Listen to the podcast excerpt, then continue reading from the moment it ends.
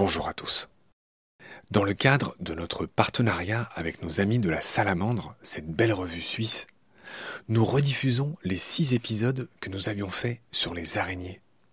Et ces épisodes, nous les avions enregistrés avec Christine Rollard, que je surnomme la Reine Christine.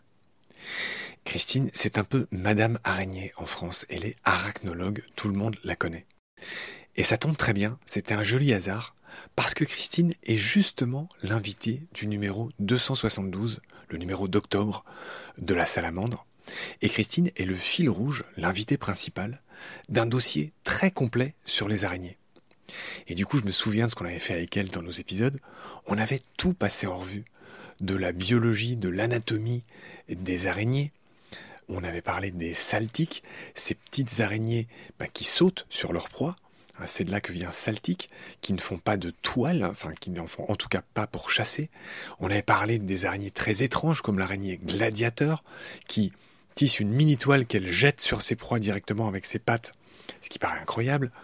On avait parlé du ballooning, c'est-à-dire des fils de la Vierge, c'est-à-dire de ces fils que les araignées émettent et elles se font comme ça transporter, le vent les emporte grâce à leur fil qui est, qui est tout léger et qui est pris par le vent, et un peu comme des montgolfières, elle se déplace.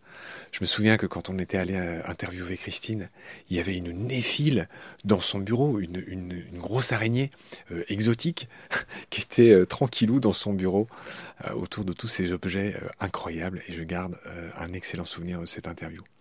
Ben voilà, je vous donne rendez-vous avec Christine et ses incroyables pépites de connaissances sur les araignées qui sont tellement utiles je vous souhaite une très bonne écoute. Merci, à bientôt.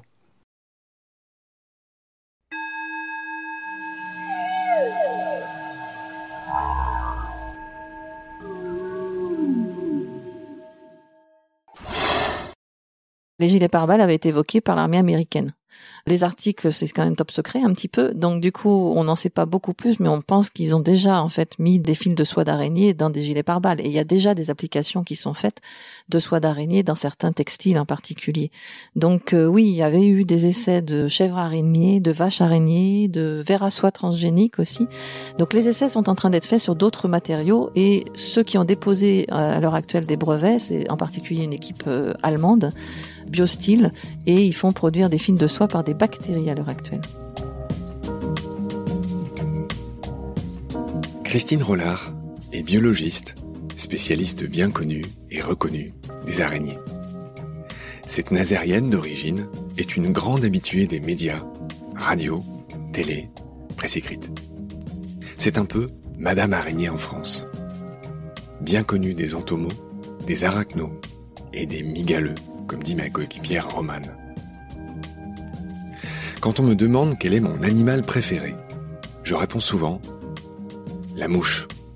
Et devant le regard étonné ou atterré de la personne qui me le demande, qui devait s'attendre à panda, aigle royal, dauphin ou tigre, je précise, tu connais un autre animal capable de se poser au plafond, sur une surface lisse, en plein vol? Et je parle aussi souvent des araignées, qui sont, au-delà des préjugés, de pur génie, en plus d'être indispensables dans tous les milieux. Nous sommes heureux et motivés, avec mes coéquipiers, de parler en priorité de ces animaux mal aimés et méconnus, qui souffrent d'une horrible réputation, bien entretenue par tous les arts, cinéma, BD ou littérature. Les araignées comme les chauves-souris sur lesquelles nous avions fait deux épisodes avec François Moutou, que je salue au passage, sont pourtant extrêmement utiles, vous allez le voir et le comprendre. Elles sont aussi, comme l'abeille, incroyablement ingénieuses, et pas seulement pour tisser ces toiles, qui sont à elles seules des trésors d'inventivité. Vous allez voir que certaines, au fil de l'évolution, se sont déguisées en fourmis pour échapper ou dégoûter leurs prédateurs que d'autres se déplacent sur de grandes distances suspendues à un fil de soie emporté par le vent. Ce sont les fils de la Vierge ou le ballooning. Nous évoquerons aussi l'argironnette qui passe toute sa vie sous l'eau dans une véritable cloche de plongée. Pour ces deux premiers épisodes, nous allons, comme d'habitude, planter le décor et passer toutes les fascinantes caractéristiques des araignées en revue. Alors mettez vos préjugés au vestiaire, accordez-nous un milligramme de confiance et préparez-vous à être étonné. Mon ami l'araignée, acte 1, scène 1, c'est parti. Bonjour Christine. Bonjour. Je suis ravi d'être avec vous. J'ai l'impression d'être très peu varié dans mes débuts d'émission. Je dis toujours, je suis ravi d'être avec euh, vous. Heureusement quand même. On est à nouveau au Muséum d'histoire naturelle de Paris. On a la chance d'être dans votre bureau. On est dans des bâtiments qui sont un peu anciens, mais qui sentent bon le vieux bois. On a euh, beaucoup de bocaux et vous avez de manière amusante des mugs avec des toiles d'araignée dessus. Vous m'avez montré tout à l'heure des terriers de migales avec un clapet Mhm. Vous avez mis le doigt dedans. En gros, c'est d'une solidité incroyable. Complètement, oui. On dirait une mini mode de terre, mais enfin bref, vous avez un peu euh, gentiment accueilli dans votre bureau. Je suis avec euh, Romane, que vous connaissez, qui est euh, mon équipière, que j'adore et qui m'a aidé à préparer cette émission. Christine, je vais vous présenter brièvement. Vous êtes une femme qui aimait les araignées. Eh oui. En cela, vous n'êtes pas une femme ordinaire. Il paraît. Vous êtes née à Nantes mais vous êtes nazérienne, selon ce beau mot que j'ai appris, c'est-à-dire que vous avez vécu à Saint-Nazaire. Exactement, mes parents y sont toujours d'ailleurs. Et on les salue au passage. Je disais que vous étiez une femme passionnée par les araignées, une femme qui aime les araignées, mon Dieu. Première question, d'où vous vient cette passion, euh, Christine, pour les araignées? Alors c'est pas une passion depuis toute petite. Hein. Euh, je m'intéressais beaucoup à la nature, mais pas forcément euh, à toutes les petites bêtes ou les plantes, etc. qu'il y avait dedans. Mais c'était une observation de la nature qui me plaisait énormément. Puis après, petit à petit, je me suis intéressée plutôt aux petites bêtes, plutôt qu'aux plantes, aux pierres, etc. Et dans les petites bêtes, c'était tout. Les araignées ne sont pas venues tout de suite. C'est venu après, quand on m'a proposé un sujet sur le tard, sur des insectes qui mangent des araignées. Donc ma passion des araignées, c'est pas une passion depuis toute petite, c'est une passion beaucoup plus tardive. Oui, donc vous avez fait une thèse sur les parasites des araignées et c'est de ça que vous me parlez. Exactement. En fait, je fais une thèse sur les parasites des araignées à Rennes. Donc effectivement, les araignées mangent beaucoup d'insectes, mais elles sont aussi mangées par des insectes. Donc elles ont des parasites, elles ont des prédateurs. Et il était intéressant à l'époque, puisque je faisais une thèse en écologie, de voir quel était l'impact de ces parasites, de ces insectes, sur les populations d'araignées. Est-ce qu'elles impactaient beaucoup? Est-ce qu'il y avait vraiment une grosse diminution de ces araignées euh, à cause justement du parasitisme? Dernière chose que j'ai envie de dire sur vous avant de rentrer dans le vif du sujet, c'est qu'on va aussi parler avec vous d'arachnophobie. Vous prenez sur votre temps pour recevoir au moins une fois par semaine dans votre bureau, si j'ai bien compris, des gens qui sont arachnophobes. Oui, complètement. Alors c'est vrai que je ne commence pas quelquefois dans mon bureau. Vous l'avez décrit tout à l'heure, et effectivement, pour des arachnophobes qui n'aiment pas voir une photo, c'est pas possible. Donc je les reçois dans une pièce un peu neutre on en parle et ensuite je les amène dans mon bureau et on fait une approche très très progressive. Et c'est vrai que depuis quelques années, j'en reçois de plus en plus pour un peu les désensibiliser à cette euh, peur des araignées qui est plus ou moins marquée jusqu'à la phobie effectivement très handicapante dans la vie de tous les jours. On y reviendra tout à l'heure, je trouve que c'est très intéressant. 3 à 6 de la population mondiale serait arachnophobe. D'après les chiffres que j'ai, c'est à peu près ça. Hein. Oui, c'est à peu près ça, mais par rapport à une des idées reçues, c'est que tous les peuples du monde n'ont pas forcément peur des araignées. C'est quelque chose qui est culturel et non pas quelque chose qui est ancestral. Donc ça, il faut revenir aussi là-dessus. C'est que dans certains pays comme en Asie, en Afrique ou même dans les petites Antilles, on n'a pas peur des araignées. L'arachnophobie n'existe pas. Donc ce terme arachnophobie est très occidental. Donc ça, c'est quelque chose aussi qu'il faut garder en mémoire et ce n'est pas une phobie ancestrale. C'est bien noté et on y reviendra. On va rentrer dans le vif du sujet, chère Christine. Je suis vraiment très heureux d'être avec vous. Vous êtes, je l'ai pas dit, mais vous êtes vraiment Madame Araignée en France. Vous êtes partout. Dès qu'on cherche quelque chose sur les araignées, hier en préparant l'interview, il y avait votre nom partout, des phrases que vous dites.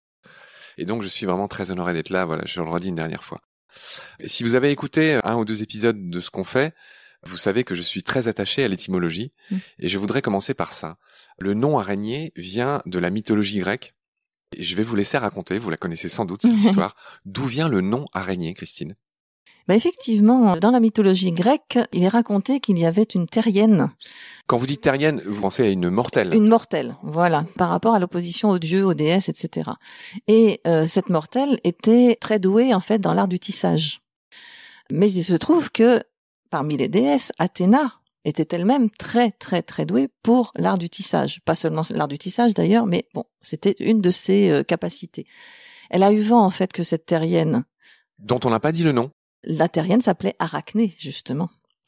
Elle a décidé de la défier dans un ouvrage. Donc elles se sont défiées toutes les deux dans un ouvrage, je résume parce que l'histoire est un peu plus longue bien évidemment, et elles se sont défiées, la tapisserie d'Arachné était d'une beauté incommensurable et supérieure à celle d'Athéna. Et pour la petite anecdote, en plus, Arachné avait quand même euh, représenté les défauts des dieux et des déesses. Double faute. C'est pas passé quand même, effectivement. Donc double faute pour Arachné. Donc de rage, Athéna a détruit la tapisserie d'Arachné. Arachné, euh, de désespoir, s'est pendu. Et Athéna, prise de remords, en fait, a transformé Arachné en araignée afin qu'elle tisse toute sa vie. Voilà, donc les araignées ont un joli nom qui vient d'un mythe intéressant de la mythologie grecque. Voilà ce qu'on pouvait dire sur l'étymologie euh, d'arachné, arachnide. On va y revenir dans un instant. Je commencerai par dire que les araignées sont des arthropodes, euh, c'est-à-dire des êtres qui ont des membres articulés. Mhm. Et parmi les arthropodes, parmi cet embranchement, il y a différentes classes que tout le monde connaît. Il y a les crustacés, il y a les insectes, il y a les arachnides, et il y a les myriapodes. Les myriapodes, ce sont tout ce qui est mille pattes. Voilà, tout à fait. Mm. Donc je l'ai dit, euh, arachnide, c'est une classe hein, qui Mhm. vient de l'embranchement des arthropodes. J'essaie d'être exact. Oh là, très bien. Pour les profs et les élèves qui nous écoutent, c'est pas inutile de faire ces petits rappels. Très important. Mm. Et donc, expliquez-moi la grosse différence entre la classe des insectes et la classe des araignées de manière brève. Alors de manière brève, déjà la classe des insectes c'est une super classe puisqu'on parle des hexapodes, c'est-à-dire les animaux à six pattes. Hein. Après il y a les mille pattes, myriapodes et les crustacés effectivement qu'on on dit ce sont des décapodes. Ces trois-là, ces trois groupes-là font partie déjà d'une branche de l'évolution qui est différente de celle des arachnides. On n'est pas sur les mêmes branches de l'évolution. Et puis si on s'intéresse maintenant aux arachnides, la grosse différence et ce ne sont pas des insectes effectivement, la grosse différence c'est que les arachnides comme araignées, scorpions, acariens, tout ça ça fait partie des arachnides ont huit pattes, deux parties dans le corps, pas d'antenne, Deux parties et non pas trois. et non pas trois. Les insectes ont six pattes et des antennes. hein. Et puis en plus, les euh, insectes ont ce qu'on appelle des mandibules à l'avant, alors que les araignées font partie des chélicérates. Ils ont des chélicères, des tiges qui portent des crochets. Donc voilà une des grosses différences. Et les insectes ont deux yeux pour la plupart composés, alors que les araignées ont de 0 à 8 yeux qui sont des yeux simples. Bon, vous avez réussi à faire très bref et donc maintenant, on est tous capables de différencier un insecte d'une araignée. Donc les araignées ne sont pas des insectes, ce serait une grosse erreur que de le Oui. dire et de le penser. Mm. Ok, on va aller du général au particulier, on va dire plein de mots compliqués et j'adore ça. Mhm. Et ils portent des informations qui sont intéressantes, c'est pas juste pour le plaisir de dire des noms compliqués. Euh, le corps des araignées se compose, on l'a vu, de huit pattes, mais il y a surtout deux tagmes. Présentez-moi ces deux parties versus les trois euh, qu'il y a chez les insectes. Donc parlez-moi du prosome et de l'opistosome. Expliquez-moi euh, les noms plus euh, simples de ces deux choses. Alors le prosome, c'est ce qu'on appelle en fait la partie tête et thorax réunis, qui ne sont pas réunis chez les insectes, mais qui sont réunis chez les araignées. On appelle ça un céphalothorax. Et la partie de l'opistosome, c'est ce qu'on appelle l'abdomen, c'est la partie postérieure. Alors, comme on a parlé des huit pattes, attention, les huit pattes, si on demande à quelqu'un de dessiner une araignée, les huit pattes ne sont pas souvent mises à la bonne position. Les huit pattes sont accrochées au céphalothorax et non pas à l'abdomen. Donc quand on représente une araignée, on a bien deux parties et les huit pattes accrochées sur la partie avant, le céphalothorax. Je le dis autrement, l'abdomen c'est une espèce de grosse boule à l'arrière du corps des araignées. Alors attention Marc, parce qu'en fait effectivement c'est pas toujours une grosse boule, ça peut être quelque chose de très effilé, ça peut être quelque chose de beaucoup plus large que long. Les formes des araignées, Varie. c'est très important, même dans les diversités, c'est très important de montrer qu'il y a une grosse variété aussi à ce niveau-là. L'abdomen, l'opistosome ne porte rien, si ce n'est bien sûr les filières, ce qu'il y a sur cette euh, partie du corps, mais les pattes sont bien accrochées sur l'avant de l'araignée, sur ce qu'on appelle le céphalothorax. Très bien, Euh, plus d'erreurs dans tous ceux qui vont à l'avenir dessiner des araignées. exactement. Généralité toujours, chère Christine, il y a 48 000 espèces recensées d'araignées dans le monde. Il y en a beaucoup plus. On en découvre chaque année des dizaines, des centaines. Alors on est à l'heure actuelle sur euh, une moyenne de 600 à 800 euh, espèces nouvelles décrites chaque année dans le monde hein, quand même, par les chercheurs qui travaillent sur les araignées. Décrites, alors j'ai lu ça, c'est assez amusant, dans le World Spider Catalogue. Oui, on a de la chance d'avoir ce catalogue mondial des araignées et le chiffre de ce matin est à 48 892 quand même. Donc on est presque à 49 000 maintenant espèces d'araignées en 128 familles. Donc ça répertorie tous les articles qui sortent sur les araignées dans le monde et qui identifient des nouvelles espèces ou qui révisent des anciennes espèces qui changent éventuellement de nom. Presque 49 000 espèces à ce jour dans le monde. Mhm. 7 000 en Europe pour faire simple. Un petit peu moins quand même. En fait, on est plutôt autour de 5000 euh, en Europe et 1750 en France. Et 1750 en France, en effet. J'étais surpris, il y a assez peu d'espèces euh, en France par rapport aux espèces dans le monde. Non, c'est quand même pas mal. Hein. On est quand même un, des pays européens qui a le plus grand nombre de diversités spécifiques, que ce soit au niveau des araignées, des insectes, des plantes, etc. On est quand même avec des espèces qui ont des tendances méditerranéennes, qui ont des tendances montagnardes, qui ont des tendances atlantiques. On a différents types de milieux par rapport à d'autres pays européens. Si on fait une petite comparaison, euh, ça peut être intéressant. Vous avez le nombre d'espèces en Belgique, par exemple, donc c'est un plat pays, hein, la Belgique. Il n'y a pas effectivement beaucoup de différentes altitudes eh bien, il y a le même nombre d'espèces que dans notre région de Bretagne, par exemple. Hein, donc c'est à peu près 700 espèces. Donc non, la France a quand même une grosse diversité avec des espèces qui sont quelquefois endémiques. D'accord. Un autre mot-clé quand on parle des araignées, c'est le mot venin. Euh, mhm. comme les serpents, ces animaux ne sont pas très aimés parce qu'elles mordent. Alors on va tout de suite préciser euh, que les araignées ne piquent pas. Oui. Vous allez m'expliquer cette différence entre piquer et mordre, et comme ça, ça sera fait. Ensuite, vous allez me dire qu'il y a en effet environ seulement 200 espèces d'araignées qui sont dangereuses euh, pour l'homme. Je vous laisse me faire ces, subtilités. Alors cette petite subtilité piqûre-morsure, effectivement, on parle de morsure puisqu'il y a deux crochets et que l'araignée, quand elle va mordre, alors attention, hein, moi je n'ai pas sous-entendu derrière homme. Les araignées mordent donc en ouvrant leurs crochets et en ayant une action de mort, pour mordre leur proie. Ce sont des prédateurs, elles ont besoin de manger, elles mordent leur proie. Donc, bien sûr, les crochets sont des aiguilles. Donc, une aiguille, ça pique. Donc, on peut éventuellement parler de morsure double piqûre, si on veut. Hein, donc, si on veut être vraiment très rigoureux. Mais on parle bien de morsure. Après, est-ce que les araignées mordent pratiquement jamais l'espèce humaine? La peau est trop dure. La peau, pour la majorité d'entre elles qui sont de petite taille avec des crochets très petits, la capacité mécanique de mordre notre peau humaine n'est pas possible. Et comme la majorité des 49 000 espèces est de petite taille, autour de 5 mm de taille de corps en moyenne, ce n'est pas possible. il faut vraiment une circonstance particulière pour se faire mordre par une araignée, il faut vraiment l'agresser. Donc ça, c'était pour la différence un petit peu piqûre morsure. Alors après, on évoque effectivement sur les 49 000 espèces à peu près 200 espèces on va dire potentiellement dangereuse. C'est-à-dire que si elle mord, il y a eu des articles dessus, il peut y avoir des petites réactions chez l'homme jusqu'à des réactions plus marquées. Par contre, contrairement à ce qui est raconté aussi, aucune araignée n'est mortelle pour l'homme. Même pas la veuve noire. Et même pas. Alors, on va ne pas trop généraliser, mais parler des veuves noires, puisqu'il y a des veuves noires partout dans le monde, et on en a même euh, ici en France, on a une veuve noire méditerranéenne, et pour autant, le venin n'est pas mortel pour l'homme. Il peut y avoir des réactions de mort, mais c'est souvent non pas au venin, mais à des infections, voire des surinfections. Et nous, gros mammifères que nous sommes, mourrons pas après une morsure de veuve noire ou de migale, quelle qu'elle soit. Donnez-moi quand même les noms des 3, 4, 5 araignées les plus mhm. dangereuses pour l'homme. Donc potentiellement, on évoque bien sûr le groupe des veuves noires. Donc je ne parle pas de la veuve noire, je parle du groupe des veuves noires. Hein. Donc il y en a un peu partout, en Australie, en Amérique, en France, etc. Les veuves noires, c'est des araignées de petite taille, puisque la taille du corps, nous on ne mesure que la longueur du corps sans les pattes, hein. c'est autour de un centimètre et demi de taille de corps.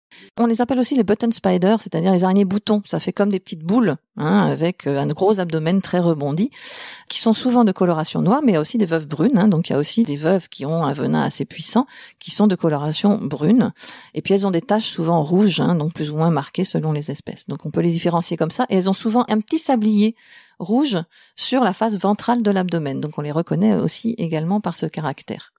Alors ça, c'est les premières, les plus connues, peut-être les veuves noires. Qu'on rencontre très rarement parce qu'elles font des toiles en réseau au pied de la végétation et donc on les rencontre pas souvent. Il faut vraiment mettre la main dessus pour se faire mordre, hein, quand même.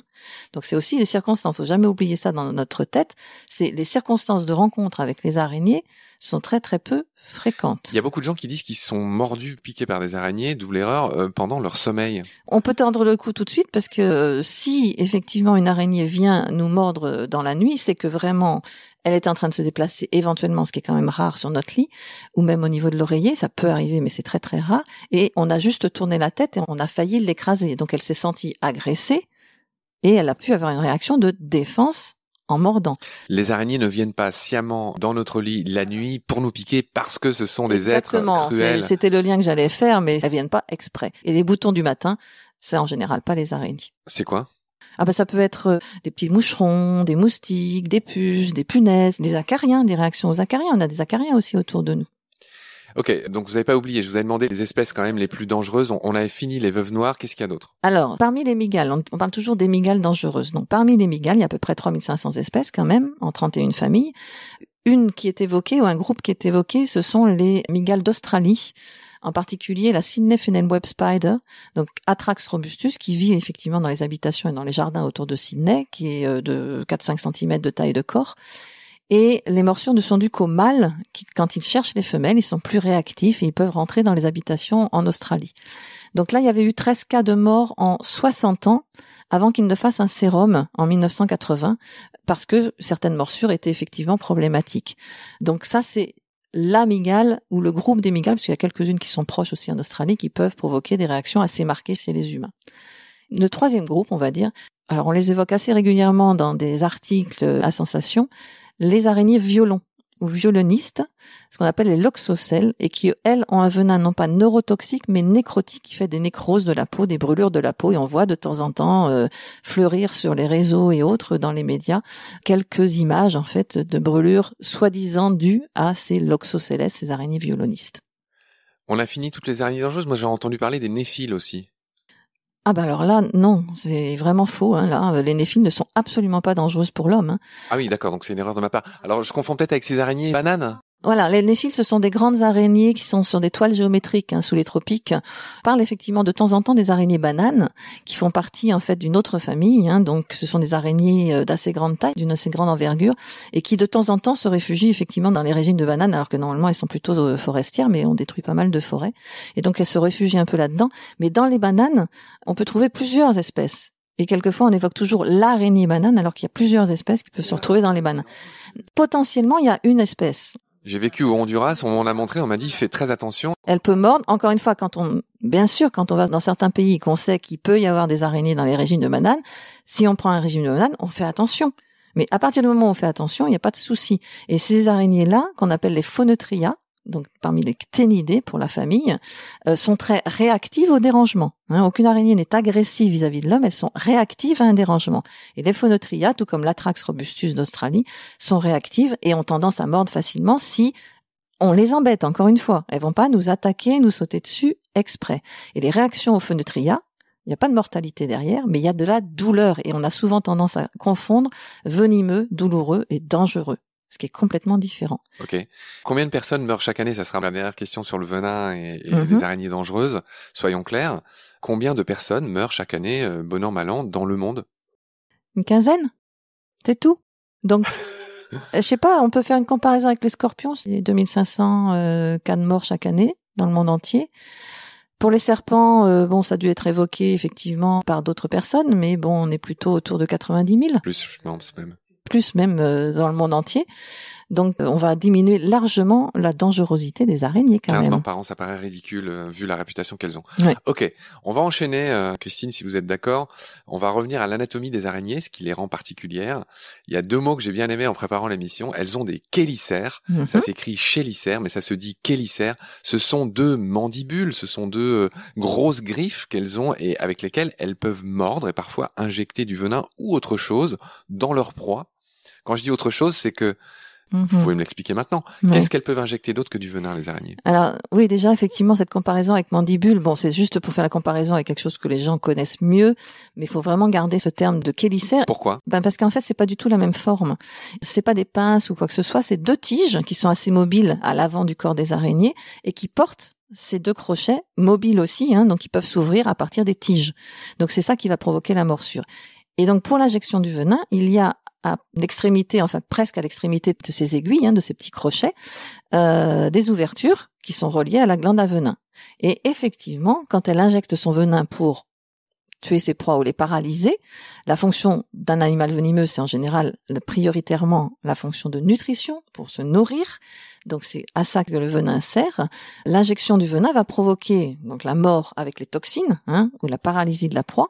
Mais dans le venin, c'est un cocktail de différents éléments et elle peut injecter aussi des enzymes qui vont commencer à rendre liquide les proies des araignées, puisque les araignées font une exodigestion et qu'elles rendent liquide et font une sorte de bouillie de leurs proies pour ensuite les absorber par leur tube digestif. Donc effectivement, dans le venin, il y a aussi des enzymes qui vont provoquer cette liquéfaction préalable en fait des proies. Et elles régurgitent aussi les araignées un sorte de suc digestif qui va aussi agir pour la liquéfaction des proies. Ok, donc ça c'était les chélicères hein, qui sont euh, parfois immenses, euh, parfois moins. Voilà, tout à fait. Je parlerai pas de griffes. Les griffes, elles en ont au bout des pattes. C'est deux, c'est des petites griffes, deux ou trois griffes au bout des pattes. Quand je dis griffes, c'est que les chélicères sont terminés par voilà quelque chose de pointu. C'est pointu, oui, ça fait vraiment des, comme des crochets, quoi, comme des aiguilles plutôt en fait. Hein. Voilà. Ok. Alors, pas loin de ces chélicères, il y a des petits organes tactiles et qui servent aussi à d'autres choses qu'on appelle les pédipalpes. Expliquez-moi ce que c'est, à quoi ça sert. On oublie souvent cette petite euh, paire de pattes supplémentaires, on va dire, puisqu'on les appelle quelquefois des pattes mâchoires aussi, parce qu'elles servent en particulier à maintenir les proies devant la bouche. Donc c'est vrai que nous, on a nos mâchoires dans la bouche et elle, ben, elle a pas de mâchoire, elle a pas de dents, mais aussi, effectivement, ces pédipalpes vont servir à palper, à tâter, puisque les araignées ont les cinq sens, elles ont le goût, le toucher, l'odorat, l'ouïe et la vue, bien sûr, et que les pédipalpes ont effectivement, grâce à, beaucoup de soie qu'elles ont sur euh, tous les différents articles de ces pédipalpes, la faculté de tâter, de toucher. C'est un peu comme nos mains, hein, et elles vont tâter, toucher les supports, les proies, etc. Donc ça sert à ça en fait les pédipalpes pour toutes les araignées, qu'elles soient mâles ou femelles. Et après, ben, ça va servir à autre chose aussi, en particulier chez les mâles. Laissez-moi dire ce mot. Sur le pédipalpe des mâles, on trouve un bulbe copulateur. Tout à fait, voilà. Racontez-moi ça. Alors, effectivement, les araignées, quand elles euh, vont grandir, quand elles vont croître, elles vont changer de peau, elles vont muer, comme les serpents le font, comme les crustacés le font. Mais chez les individus qui, au fur et à mesure de leur croissance, vont se développer et devenir des mâles, il va y avoir une sorte de renflement qui va se faire au bout de ces pédipalpes, jusqu'à former véritablement, après une sorte de gant de boxe, hein, j'ai l'habitude de dire aux enfants, regardez s'il y a des gants de boxe, l'araignée, euh, s'il y a des gants de boxe ou des boules, c'est un mâle, s'il y en a pas, c'est une femelle. Et le terme effectivement scientifique, c'est bulbe copulateur, puisque ça va servir à la copulation, et le mâle va stocker ses spermatozoïdes dans ses bulbes copulateurs, et ensuite s'en servir pour introduire ces spermatozoïdes dans les fentes génitales des femelles. Où sont les fentes génitales des femelles? Sur l'abdomen? Alors sur l'abdomen, au niveau de la face ventrale. Tout comme pour le mâle, la fente génitale du mâle est aussi sur la face ventrale de l'abdomen. Et le stockage des spermatozoïdes chez les mâles, pendant toute la durée du développement, est dans l'abdomen, dans une poche qu'on appelle une spermathèque. Alors, est-ce à dire qu'à un moment donné, il les prend de son abdomen et il les met sur le devant de son corps, sur ses pédipalpes? Effectivement, la nature n'a pas fait que les mâles euh, puissent euh, prendre eux-mêmes, avec leur bulbe copulateur, les spermatozoïdes dans la fente génitale.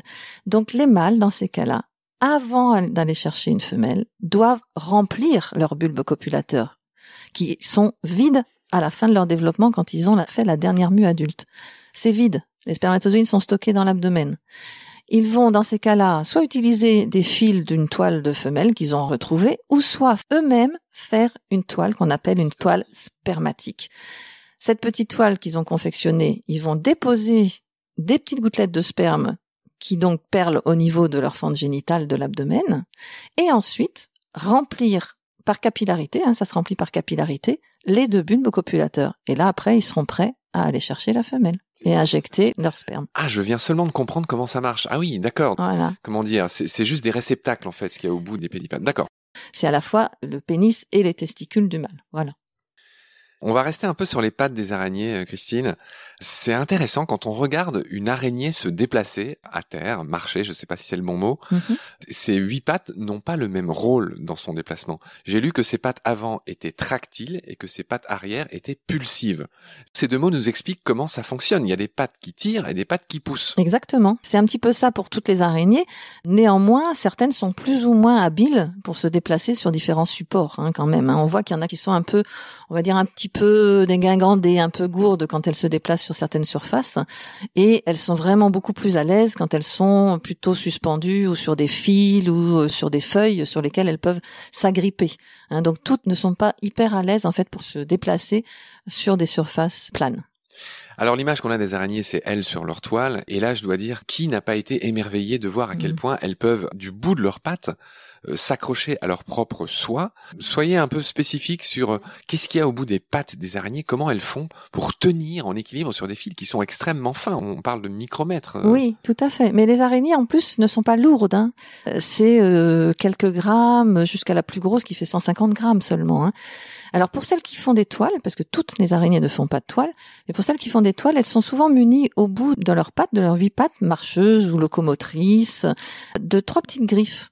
Donc il y a deux petites griffes dans le même sens et une troisième petite griffe qui a une orientation un petit peu différente. Et c'est grâce à cette troisième griffe qu'elle emprisonne en fait le fil sur lequel elle se déplace. Et cette troisième griffe a une sorte de rôle de ressort. Un peu comme un pouce préhensile. Euh. Ça fait un peu ça, et donc du coup, elle le prend et se déplace régulièrement en fait sur ce fil. Cette griffe bouge, donc elle peut se brancher et se débrancher. Exactement. Et elles peuvent se déplacer ainsi sur des fils et sur des surfaces qui sont pas forcément lisses, parce que des araignées avec trois griffes ne peuvent plus se déplacer sur une surface lisse. Alors j'ai lu que les araignées avaient un cerveau relativement gros euh, rapporté à leur taille et je me dis que si elles doivent ouvrir et fermer ce petit truc, vous me regardez d'un air dubitatif. Oui, c'est par rapport au terme cerveau. Ah oui, d'accord. Et que je me dis que pour faire fonctionner huit pattes et ouvrir et fermer le truc, il doit y en avoir là-dedans, comme on dit.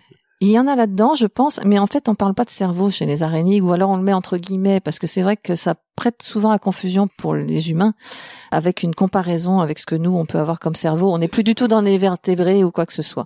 On parle de système nerveux plutôt, en fait, chez les araignées, avec des ganglions nerveux avec un qui est un peu plus développé éventuellement que d'autres, qui peut être appelé cerveau entre guillemets, c'est tout. Donc il n'y a pas de neurones chez les araignées. Non, non, non, c'est pas du tout de cette façon-là. Et donc du coup, c'est surtout des ganglions nerveux reliés aux organes sensoriels, que sont les yeux et toutes les soies qu'elles ont sur les pattes, parce que c'est pas poilu une araignée, c'est soyeux.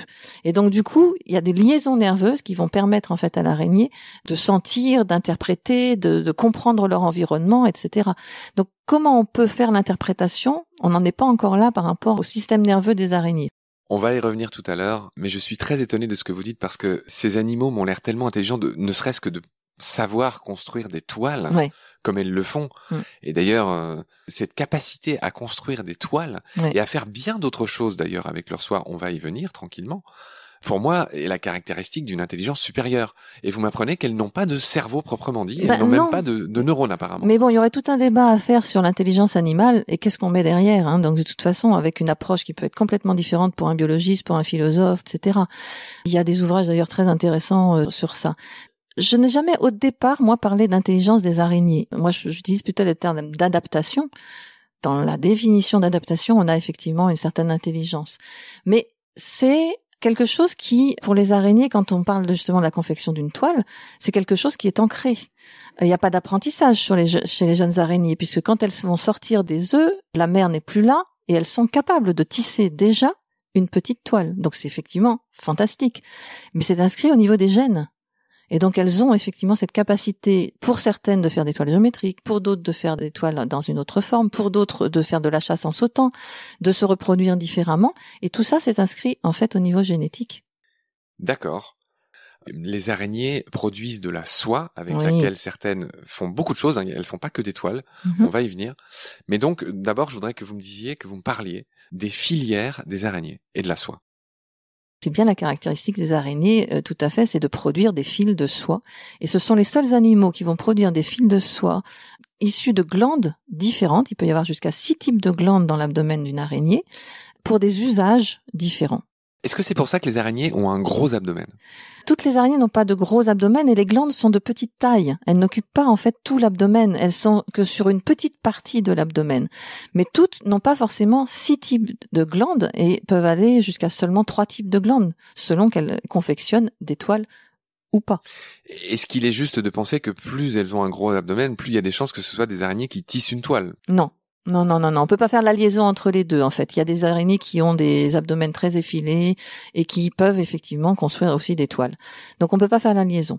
Alors, ces glandes donc séricigènes, donc ont un produit à l'intérieur, hein, donc on appelle un cristal liquide qui va se solidifier petit à petit dans le passage dans la tuyauterie de plus en plus fine, qui va aboutir à l'extrémité de ces six tubes, hein, ces filières, qui sont elles-mêmes chacune pourvues de microtubes qu'on appelle des fusules, et par les fusules vont sortir des fibrilles de soie qui vont s'agglutiner pour former la ficelle, même si elle c'est très très fin, ce qu'on voit. Hein. Combien de micromètres? Alors c'est 0,07 micromètres. C'est presque même pas visible à l'œil nu en fait. De mémoire, il me semble qu'un cheveu humain fait 10 micromètres. Voilà, c'est ça. Faites la comparaison. Donc nous hein. sommes Donc, sur quelque chose qui est 100 fois plus fin. Oui, exactement. Bah, Quand ça sort en fibrilles, après, ça va s'agglutiner en une ficelle et selon le nombre de fibrilles qui vont s'agglutiner pour tel ou tel usage, donc le diamètre sera un petit peu différent. Mais ça n'atteint pas effectivement le diamètre d'un cheveu. hein. Et c'est pourtant très, très, très costaud et élastique. Donc voilà en fait l'usage et la description un petit peu de ces filières, hein, donc qui sont vraiment des tubes avec des petits fusules à l'extrémité. Donc, on va continuer à parler de la soie parce que c'est un produit euh, miraculeux. Apparemment, la soie est plus résistante que l'acier. Mhm. C'est ce qu'on dit. Alors, vous allez m'expliquer comment et pourquoi on a pu déterminer ça. Mhm. Et la deuxième caractéristique de la soie, c'est qu'elle a une mémoire de forme 10 à 12 fois supérieure à celle du latex. Oui. C'est-à-dire qu'elle est très élastique. Mhm. Continuez à me parler de la soie, Christine. Oui, en même temps, je ne suis pas physicienne, mais biologiste, et donc toutes les caractéristiques, c'est quand même des collègues hein, physiciens ou chimistes qui la connaissent mieux que moi.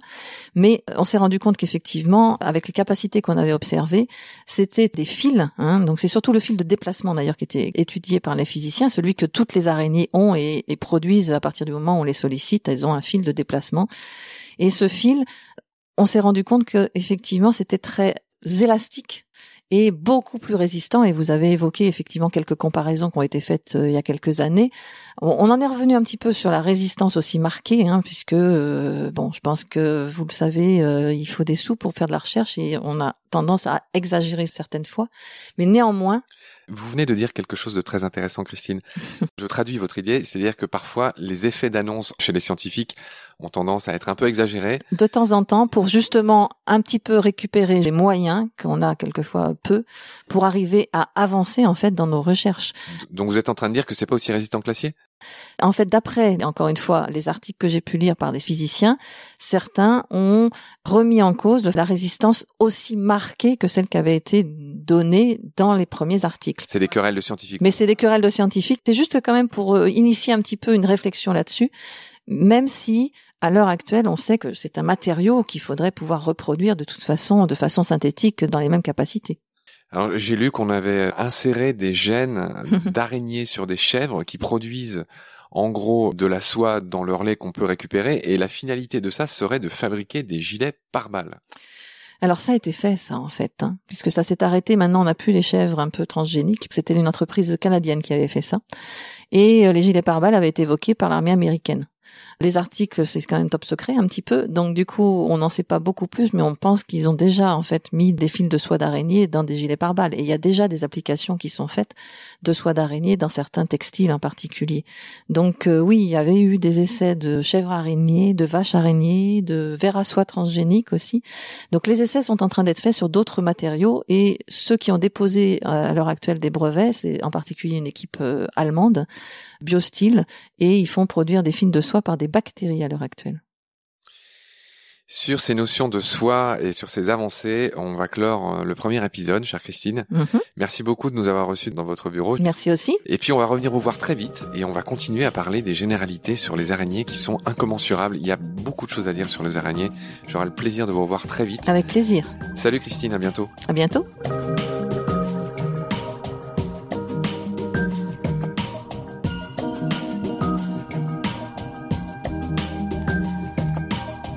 C'est la fin de cet épisode.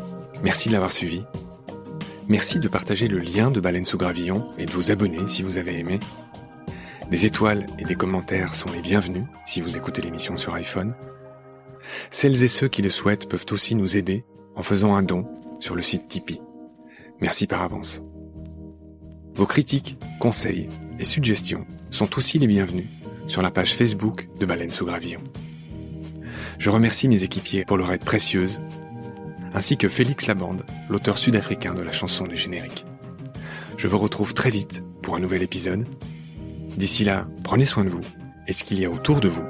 Merci, à bientôt.